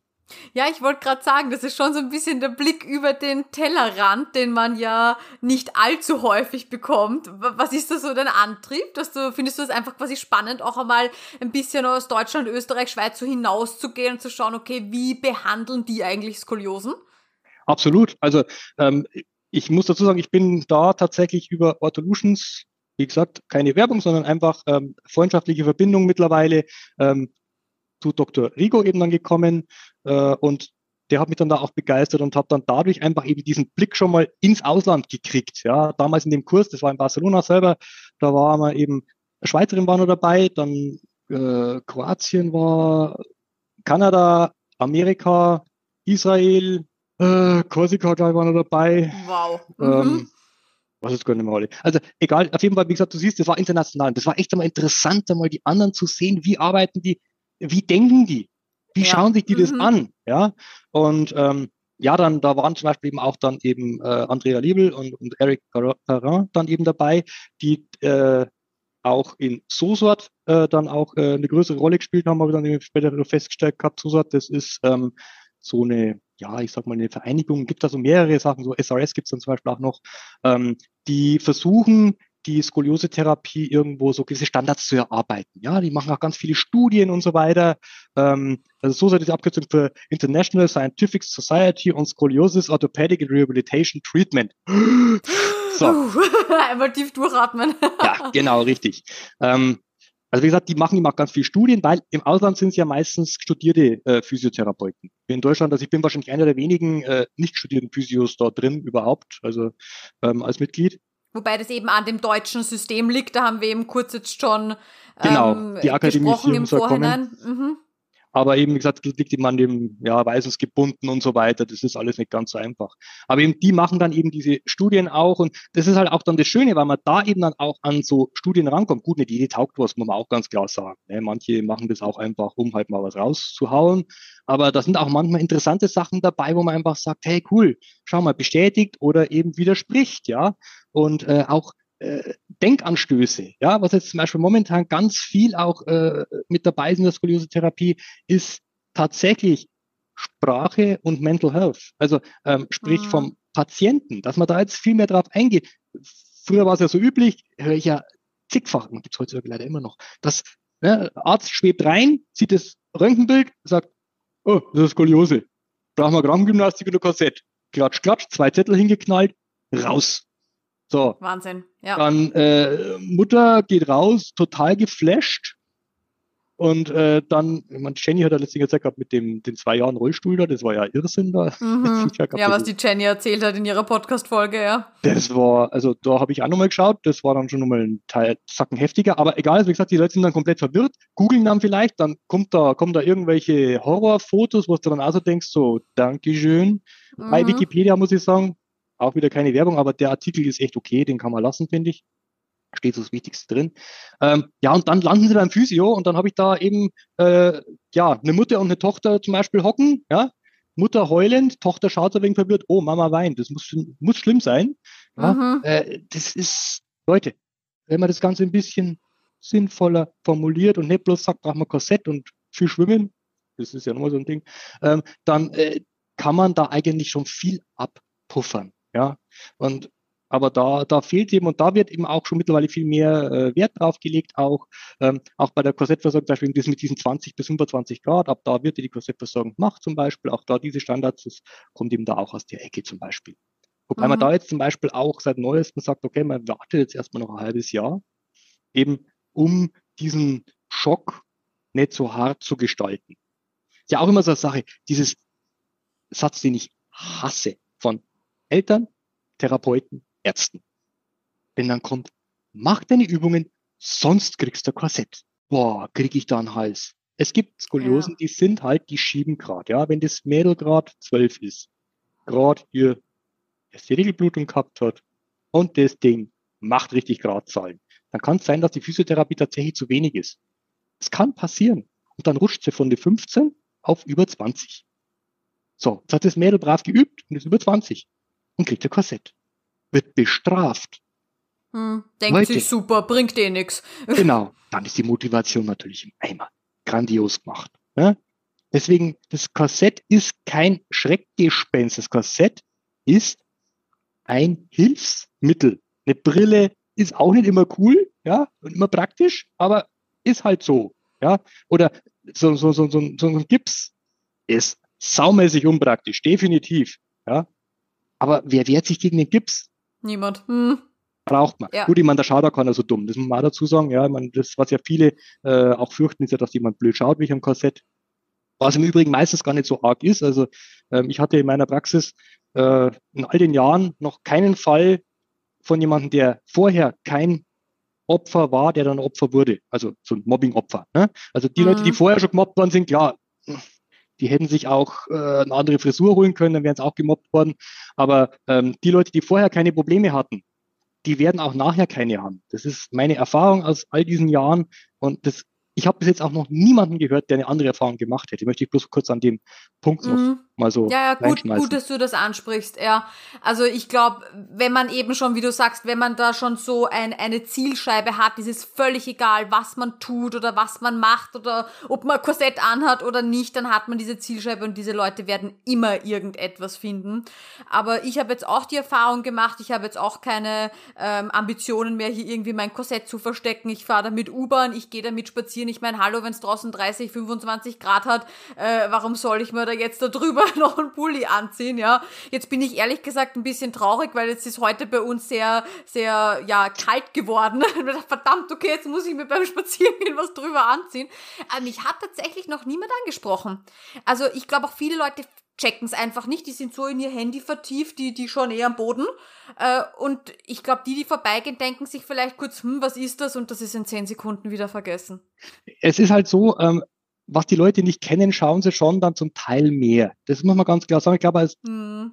Pubertier, wie man immer so salopp sagt, äh, ist man natürlich auch empfindlicher, wenn ich die Leute anglotzen. Wobei, jetzt ganz ehrlich, die meisten äh, Pubertierenden schauen eh die ganze Zeit ins Handy, die merken es eigentlich gar nicht, wenn man ehrlich ist. Aber egal. Also wie gesagt, die können das Gefühl haben, die Leute schauen mich an. Was nicht ganz von der Hand zu weisen ist, denn was ich nicht kenne, schaue ich länger an. Tipps kennt ja, jeder. Richtig, aber ja. ey, was hatten die an? Ui, das ist aber reine Neugier. Aber das ist trotzdem unangenehm, ist vollkommen klar. Deswegen habe ich zum Beispiel auch äh, dieses Jahr haben wir mit dem Skoliose Selbsthilfeverband ähm, diese Aktion gehabt, die du ja auch gesehen gehabt hast mit ja, dem richtig cool dass man eben mal rausgeht. Es ging jetzt nicht einmal darum, dass die Kids da jetzt äh, irgendwas abstauben alle, ja. Klar, die kleine Belohnung ist ja nett, dass man eben da genau, irgendwo erzähl, hingeht. Erzähl ganz kurz, was du, was du da ins Leben gerufen hast, finde ich echt cool. Okay, also das war wieder so eine wirre Idee vom Tom. Ähm, ich habe mir gedacht gehabt, ähm, ich schaue mal, ob ich in Nürnberg ein paar Anbieter finde, die, ähm, wenn die Kids am Scoliosis Awareness Day äh, mit Korsett kommen, dass sie dann eben irgendeinen kleinen Bonus haben. Ob das eine ein Kugelschreiber ist oder freier Eintritt, habe ich den Leuten komplett selbst überlassen. Tatsächlich habe ich hier in Nürnberg ähm, da eben einmal äh, zum einen mal die Schwarzlichtfabrik gehabt, das ist so Minigolf im Dunkeln, so UV. Da ist natürlich perfekt Korsett eigentlich, ja, weil das, das leuchtet ja dann so richtig cool. Ähm, da waren meine Korsett Turtles auch schon ein paar Mal. Das, da gibt's dann so richtig coole Bilder dann. Und äh, dann eben ein paar Kletter, die, die drei Kletterhallen hier in Nürnberg, das G4, das Kaffeekraft und der Steinbock, die haben dann eben freien Eintritt gewährt auch. Also komplett for free, bei, bei den anderen gab es eben Rabatt. Und äh, dann hatten wir noch äh, Team Escape. Äh, die waren dann tatsächlich gleich so äh, freigebig, dass sie gesagt haben, okay, äh, Juni ist Scoliosis Awareness Month, wir machen das den kompletten Monat 10%. Und zwar nicht nur in Nürnberg, sondern noch mehrere, ich weiß leider jetzt immer genau die, die ganzen Standorte, aber da waren dann noch fünf oder sechs Standorte deutschlandweit, die noch mitgemacht haben. Die Resonanz war natürlich relativ wenig und das ging es aber auch gar nicht. Es ging darum, dass dieses Plakat einfach auch überall hing, dass man da eben einfach dieses, diese Verbindung Korsett und Skoliose irgendwo findet, dass die Leute eben nimmer schauen, ey, was ist denn das? Sondern eben sagen, ah, das Mädel oder Skoliose, passt schon. Ja? Mhm. Und äh, das war so der Grundgedanke. Und das ist, soll auch nächstes Jahr wieder, soll es tatsächlich sogar bundesweit ausgerollt werden, das Ganze. Und ja, wir hoffen natürlich, dass dadurch sich vielleicht auch ein bisschen was ändert, die Akzeptanz dadurch mehr wird. Denn das Hauptproblem ist ja auch meistens, man fühlt sich so alleine. Oh Gott, ja, ich bin die Einzige mit genau. Korsett. Ich habe hier Patientinnen, die gehen auf die gleiche Schule und merken nach einem halben Jahr endlich einmal, dass die andere auch ein Korsett anhat. Schwierig, ja. Also, mhm. ähm, weil, warum? Weil es jeder versteckt. Die Leute sehen es nur nicht. Da haben die, die Corsi Sisters haben auch da interessante Story mal geteilt. Die haben nämlich dann gesagt, ja, äh, es kamen noch viele Leute dann zu ihnen, die einfach nur gesagt haben, oh hey, ich trage auch eins oder ich habe auch mal eins getragen. also auf diesen Moment warte ich hier in Wien nur. da war auch bei irgendeinem Instagram-Post, ich glaube, das war Ah ja, genau, da habe ich einen gemacht gehabt, eben von wegen der Anzahl, ne, du bist nicht allein, ne, so eben eins, du bist die Einzige, die in Nürnberg ist und so weiter. Und dann habe ich eben bei der Orthopädie-Technik ein bisschen abgefragt, wie viel die überhaupt haben. Also es sind gute 300 auf jeden Fall in Nürnberg Korsett versorgt. Ja, also das ist Minimum. Also sicher mehr. Gut, auf 500.000 ist es natürlich nicht die Hölle, aber es sind trotzdem, ja, ist nicht so, dass du allein bist und Nürnberg ist echt der Dorf für Straßenbahn. Also es ist wirklich, du läufst den Leuten immer über den Weg. Früher, ja. wenn man gesagt, beim Tom mit dir kann man nirgendwo hingehen, du kennst überall Leute. Ja, ist halt so. Ähm, dementsprechend, da sind also wirklich viele unterwegs. Und da stand dann eben drunter, dass, äh, genau, eine Mutter hat drunter gepostet, dass ihre neunjährige Tochter aufgrund dieses Posts ähm, ihr Korsett dann tatsächlich offen getragen hat. Yes. Und super. wurde tatsächlich auf der Straße direkt von einer angesprochen. Nein. Hey, ich habe auch eins, was ihr gleich nochmal einen dicken Motivationsschub gegeben hat. Cool. Das ist natürlich das klasse. Das finde ich toll. Ja, ja, schön. Ja, aber wenn man, wenn man das eben mit solchen Aktionen irgendwie fordert und, und, und fördert und eben so wie du sagst, nicht nur, dass jetzt ich mich als Skoli vielleicht, dass ich so ein bisschen Anreiz habe, ach komm, ich trage das jetzt mal offen, sondern eben auch, dass nicht Skoliose-Betroffene mal davon erfahren und sagen, ah, okay, ist nichts anderes wie Schiene fürs Bein oder was weiß ich was. Ähm, und dann ist es einfach auch nichts Besonderes mehr. Das berichten ja ganz viele PatientInnen, wenn sie das erstmal in der Schule anhaben, ne, dann die so, oh, was ist denn das? Klopf, klopf, klopf, ne? Und dann hinterher so, ah ja, mhm, okay, gut, passt schon. Ja. Also das nach, nach einem Tag auch. ist das komplett, komplett egal. Ja, interessiert Ja, niemanden wobei mehr. es tatsächlich sogar ins äh, soziale Gefüge so ein bisschen eingebaut wird. Also eine Patientin von mir, die hatte das Pech mit dem Corona und so weiter, dass sie eine kleine Korsettpause drin hatte zwischen zwei Korsetten. Mhm. Und ich war dann total todsgenervt. Als ich jeden Tag in die Schule kam, kamen halt die Freundinnen und Freunde, die hatten sich angewohnt, immer drauf zu klopfen. Und das war dann natürlich etwas unangenehm ohne Korsett. Jeder mal so klock, klock, klock, oh, verflixt, du hast ja immer noch keins an. Ja. Man sieht das tatsächlich, es wird aufgenommen, es gehört halt dann dazu, ja.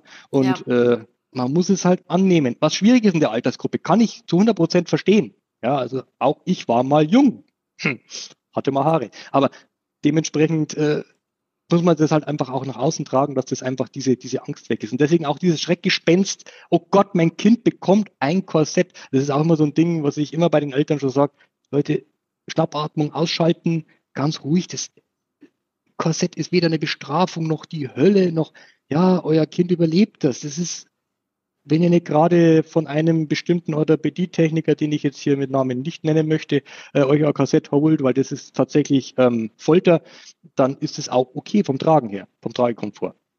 Jetzt würde ich gerne mit dir noch ein bisschen weiter einsteigen in die Korsett-Thematik. Ich habe es jetzt schon angesprochen, ich habe ja eben ein Erwachsenenkorsett. Und da gibt's ja so viele Meinungen dazu, gerade auch wenn man Chirurgen und auch einige Orthopäden fragt, so nein, also in dem Moment, wo die Wachstumsfuge geschlossen ist, hat das überhaupt keinen Sinn mehr. Und jetzt interessiert's mich, was du als Physiotherapeut dazu sagst.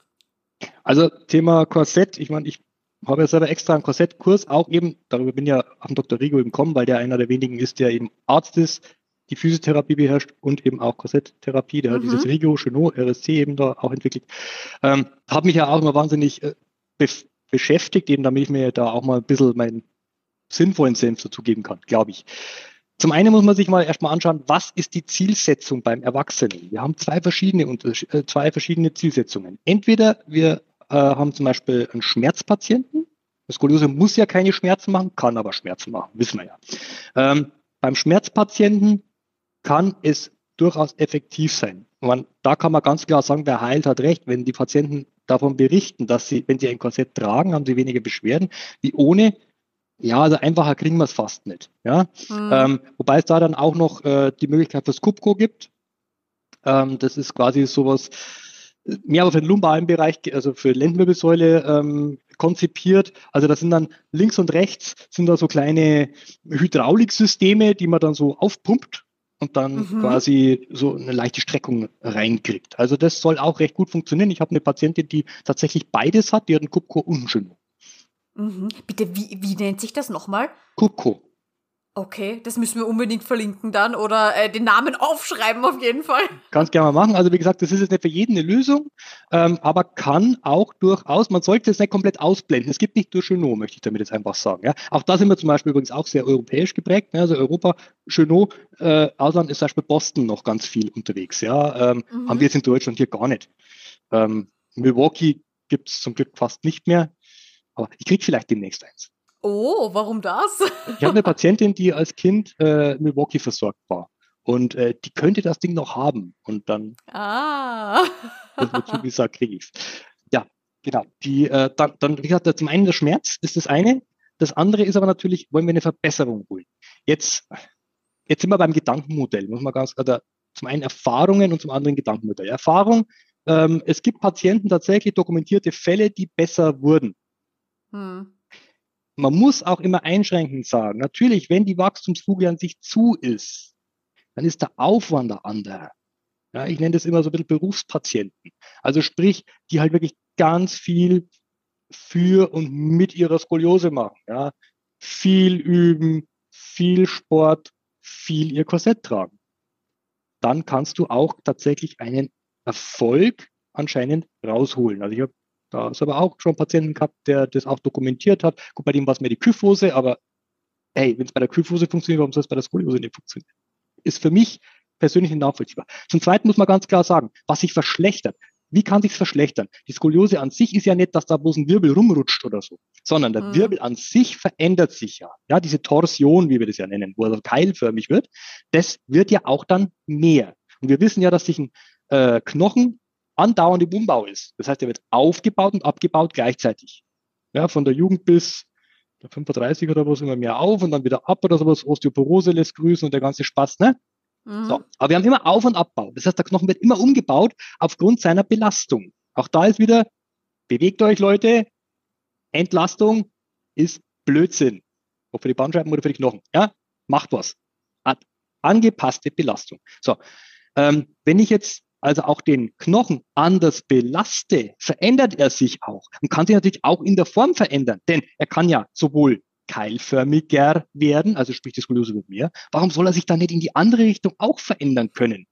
Ist für mich persönlich, persönliche Meinung tatsächlich, ähm, nicht nachvollziehbar. Also insofern kann ich mir gut vorstellen, dass es auch funktioniert.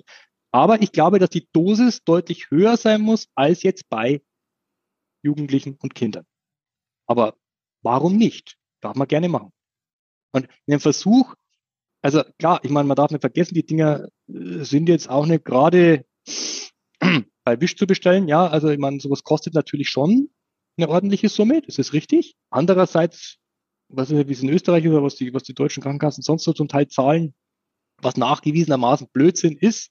Ich will jetzt die Homöopathie jetzt natürlich jetzt nicht mit Namen nennen, aber da wird ein Haufen Geld rausgepulvert, wenn man das in ein paar Korsette, weil man so viele erwachsene Skoliosen, die tatsächlich die Ambition haben, noch was rauszuholen, beziehungsweise die auch die Notwendigkeit vielleicht auch haben, was rauszuholen. Denn es geht ja auch um eine gewisse Stabilität. Ich meine, wenn ich jetzt eine 15 oder 20 Grad Skoliose habe, Entschuldigung. Ja, ich habe immer wieder Patienten, die zu mir geschickt werden vor die Orthopäden, weil der Rückenschmerzen hat und dann hat er eine 15 Grad Skoliose, wo ich sage so, Leute, äh, ernsthaft? Das, da ist jetzt viel Schuld, ja, aber die 15 Grad, die kann dein Körper gut kompensieren. Mhm. Da müssen wir uns nicht drüber unterhalten. Aber eben tatsächlich, wenn da jetzt eben 40 Grad zum Beispiel sind, wo man dann eben vielleicht auch die Angst einer Progredienz haben muss, bei Frauen dann zum Teil nochmal mit dem Klimakterium, wo es dann vielleicht nochmal Schub geben könnte, selten, muss man auch ganz klar sagen, will hier keine, keine Panik schüren, auf keinen Fall. Aber ne, was dann so eben manchmal so ein bisschen sein kann, das muss ja nicht sein und dann kann man da einfach nochmal vielleicht ein paar Grad raus und das können genau die Grade sein, die halt dann das Ganze stabilisieren. Also insofern, warum nicht? Man darf aber natürlich auch nicht den Fehler machen, das ist aber wie bei den Jugendlichen, ich möchte es noch der Vollständigkeit halber dazu sagen, dass man immer auf die Null schielt. Ja? Die Null ist natürlich das große Ziel, der heilige Gral, vollkommen klar, also unter zehn eigentlich die Null, wenn man ehrlich ist. Ne? Mm, genau, ähm, ja.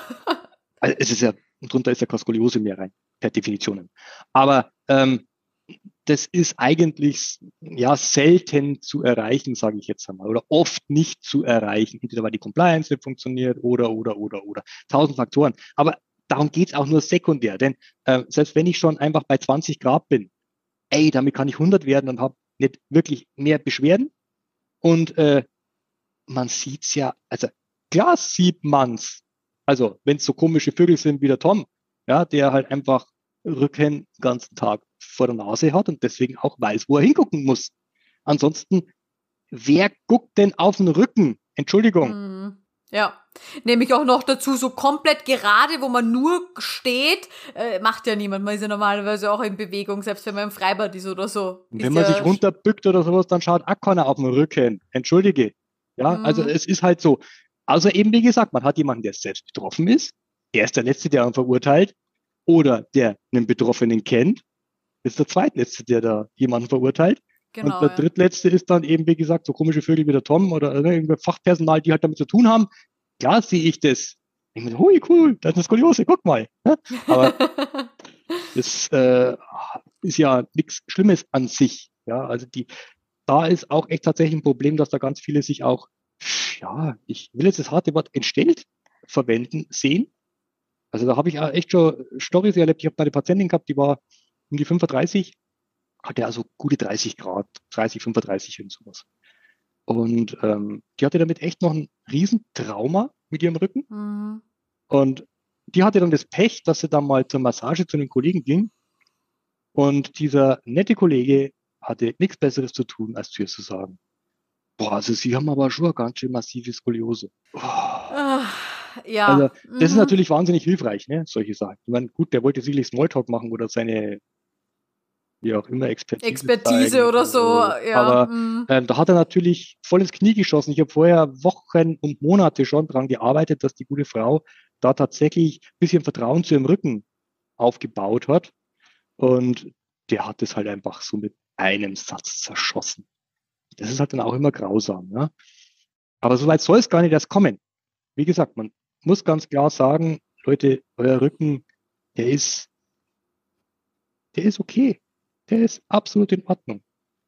Wir haben alle so unsere kleinen, na mei, was ist Perfektion? Ja, wir haben ja auch immer das Problem, dass wir immer diese Perfektion immer anstreben. Warum denn? Ist ja nichts perfekt. Ja, ich meine, man sieht ja schon bei der Definition der Skoliose, dass erst ab 10 Grad überhaupt als, als Skoliose definiert wird. Ähm, dass es ja normal ist, dass eine gewisse Abweichung da ist. Kleiner Fun Fact, ich habe letztens gesehen bei einer Kollegin auf der, also oder Orthopädietechnikerin, sagen wir so, aus Amerika, ähm, dass es da tatsächlich ähm, Wettbewerbe gab. Und zwar, äh, was man heißt, Mrs. Straight oder irgend sowas, wo die Mädels mhm. in die 50er mhm. tatsächlich ein Röntgenbild angefertigt haben und dann die Gerät, geradeste hat dann gewonnen. Ohne Schmarrn. Wahnsinn. Okay. Also innere Schönheit ging es da in dem Fall. Sehen wir mal, wo der Begriff anscheinend herkommt. Na, also ich sage jetzt mal, also was das manchmal bei Blüten dann auch treibt, Gott sei Dank heutzutage nicht mehr, man weiß ja auch, wie schädlich Röntgen ist. Aber ich sage jetzt nur, also auch da, ne, wo geröntgt werden muss, auf jeden Fall. Ne, ich bin jetzt keiner, der gegen Röntgen ist. Ist auch schon viel weniger schädlich geworden und so weiter, dass Satz jetzt falsch verstanden wird. Aber jetzt als Spaßröntgen sollte man halt einfach nicht. Das ist einfach Blödsinn. Aber eben dieser Perfektionswahn, ich möchte es tatsächlich so bezeichnen, wie viele von uns entsprechen wirklich so einem Anatomieatlas? Vermutlich niemand. vielleicht gibt es eine Ausnahme Zwei Prozent oder was vielleicht, ja. Aber das ja, war's dann schon. Ja. Und das ist einfach. Ja, aber ich habe das Gefühl auch, dass dieses Streben nach Perfektion, dass es einerseits ein bisschen besser geworden ist, dass es schon so ein bisschen auch darum geht, wieder ich sage jetzt mal, man selbst zu sein und unique zu sein und äh, wie man das nennt. Aber natürlich auf der anderen Seite Social Media, ähm, diese ganzen Influencer und so kommunizieren dann natürlich schon etwas anderes mit ihren Bildern und alles schön und alles toll und alles Urlaub die ganze Zeit. Also ich sage jetzt mal so, ich sehe hier zwei Tendenzen, also, also zwei, zwei, zwei so gegensätzliche Wellen. Das ist ja ähnlich wie beim Essen, also bei den Amerikanern zum Teil, ja. Die einen, die sich da so in die absolute Fitness-Ecke reinprügeln, ja, so Skinny und äh, acht Stunden am Tag Sport und äh, Core und was der Geier was und die anderen, die halt dann ihre 180 Kilo halt auch und dann ihre zwölf mhm. Burger am Tag brauchen. Und ähnlich sehe ich hier die Tendenzen, die einen, die so ungefähr sagen, so was dann zum Teil auch schon wieder fast Blüten treibt, ja, also vollkommen wurscht, wie ich ausschaue und was ich mache, ja. Äh, und dann die andere Ecke, die eben dann eben diese absolute Perfektion und ich muss mir jetzt noch die Lippen aufspritzen lassen und den Hintern unterpolstern und so weiter. Ja. Ähm, es ist so ein, so ein, auch in der heutigen Zeit, glaube ich, so ein, so ein Phänomen, dass wir leider irgendwo so die Mitte verloren haben. Wir tendieren ganz viel zu Extremen. ja, stimmt, ja. Mhm. Also entweder ist es extrem Fitness oder extrem dieses oder extrem jenes. Es wird leider wenig mit Maß und Ziel. Das ist dieser Zweier, Dreier, was ich gerade vorhin gesagt habe. Ne? Es muss mhm. immer der Einser sein. Ist vollkommen wurscht. Ja, ich brauche den besten Arzt. Wie oft höre ich immer diesen Satz? Ich brauche den besten Arzt. Leute, der Arzt macht bei der Skoliose-Therapie auch nicht so viel. Nein, liebe Ärzte, ich will euch hier auf keinen Fall jetzt irgendwas wegnehmen oder sonst was, aber jetzt, ich möchte jetzt mal überspitzt provokant formulieren. Der Arzt stellt eine Diagnose und dann unterschreibt er noch ein paar Mal und dokumentiert. Mehr macht er gar nicht. Also es ist, es ist schon Teamwork. Skoliosentherapie sehe ich immer als Teamwork. Der Patient, die Eltern, der Arzt, der Physiotherapeut, dann eventuell, oder deswegen eben jetzt erst an der Stelle, der Orthopädietechniker mhm. und vielleicht sogar noch, im Idealfall, manchmal sinnvoll, der Psychologe. Aber wie gesagt, er ist Teil des Teams. Er ist nicht der, der die Therapie macht. Ja. Er sagt halt, du brauchst ein neues Korsett, wenn er es erkennt. Das ist leider manchmal ein wenig ein Problem, aber das ist ein anderes Problem. Stellt die Physiotherapie-Rezepte aus, also zumindest in Deutschland, weil wir ja weisungsgebunden sind. Wir brauchen immer einen Zettel, damit wir was arbeiten dürfen. Ähm, und dementsprechend, ja, das sind seine Hauptaufgaben. Und dann, wie gesagt, sieht er halt den Patienten alle halbes Jahr, macht die Röntgenbilder, um das zu kontrollieren, weil er halt der Einzige ist, der es auch anweisen darf, dass geröntgt werden darf. Aber mehr macht er ja nicht, wenn man mal ehrlich ist. Ja, selbst die Guten, die wirklich Guten. Wie gesagt, ich will hier niemanden sagen, oh Gott, ne, die sind ja alle, die haben keine Ahnung oder so. Nein, nein, nein, auf keinen Fall. Aber der muss gar nicht die mega Ahnung haben. Weil die Arbeit läuft eigentlich mehr im Therapiebereich. Aber man sollte eben genau dann darauf achten, wem man sich in diesem Therapiebereich dann ja reinholt. Absolut. Ja, ich meine, gut, bei den Ärzten, wie gesagt, äh, es gibt schon auch welche, die man eher meiden sollte, ganz klar, logisch, wie eben beim Therapiebereich auch. Ja, also es reicht aber, was ich damit sagen will, ist, manche Leute fahren keine Ahnung wie viele Kilometer zu ihrem Arzt. Gut, das kann man da machen, weil alle halbes Jahr geht schon, ne? Aber wo ich sage, hey, der kocht auch nur mit Wasser. Das kann der Arzt um die Ecke, der halt wenigstens weiß, 20 bis 25 Grad, macht man Korsett und so weiter, ne? der kein Blödsinn verzapft. Das ist tatsächlich ein großes Problem. Der halt auch weiß, okay, gut, Korsett beurteilen. Ich selber habe da nicht wirklich die Ahnung. Das soll halt dann der Orthopädietechniker selber dann halt beurteilen zum Beispiel oder der Physiotherapeut, wenn der Ahnung hat.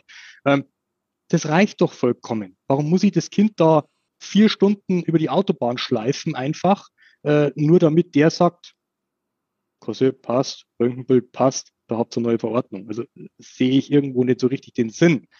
Auch da sollte man sich mal hinterfragen, brauche ich das Optimum? Ja, oder wenn ich dann mal bei mir höre, nicht von mir der Satz, mehr, ich habe gesagt, Sie sind der Beste. Ja, sei mal dahingestellt, was der Beste überhaupt ist. Ja, also klar habe ich mehr Ahnung von Skoliosen als jetzt viele. Aber mhm. es gibt auch andere in Nürnberg, die wissen, wie man eine Skoliose behandelt und äh, deswegen werden die nicht zwingend bei mir besser. Ja, also äh, die können mit einem anderen Therapeuten genauso viel Erfolg haben und vielleicht sogar mehr. Wenn es jetzt ein Mädel ist, das zum Beispiel ein Problem hat, dass ich ein Mann bin, gibt's ja. Man, du stehst da wirklich mit freiem Rücken, du weißt ja selber, ne? Äh, mhm. Äh, mit Sportoberteil oder Bikini-Oberteil oder, genau, oder, was auch immer, genau. Mhm. So, ich sag mal, halb nackt, ja. Das ist vor allem am Anfang schon, hm, zum Beispiel auch eine Sache, wo ich immer Wert drauf lege, wenn die Kids noch relativ klein sind, ja, so, sich so sieben oder was, ne, da, wo halt noch keine Pubertät da ist, wo dann am Anfang immer so, ja, die braucht kein Oberteil. Wo ich sage, doch, die trägt bei mir Oberteil. Warum? Weil die älter werden. Und irgendwann kommt diese eine Therapieeinheit, wo sie sich eigentlich denkt, hm, eigentlich will ich mich verstecken. Genau. Genau. Ja. Die ist unangenehm. Die können wir einfach, die hat schon immer ein Oberteil an, dann hat sie da halt auch ein Oberteil an. Das heißt, da will sie nichts verstecken, weil sie es eh versteckt. Passt ja. schon. Kann man einfach umgehen, ja, wenn man bisschen vorausdenkt. Ja, super. Ja. Ja, Tom, wir haben jetzt richtig lang geplaudert, aber es freut mich total, dass wir da ein bisschen dein, ähm, ein bisschen ja Einblick einfach in dein Wissen bekommen haben und woran du da jetzt auch gerade arbeitest mit den Konzillösungen. Das ist wirklich sehr, sehr spannend. Gibt's jetzt abschließend noch Worte an Skolis, irgendeine Abschlussnachricht, die du unbedingt gerne im Podcast festhalten möchtest?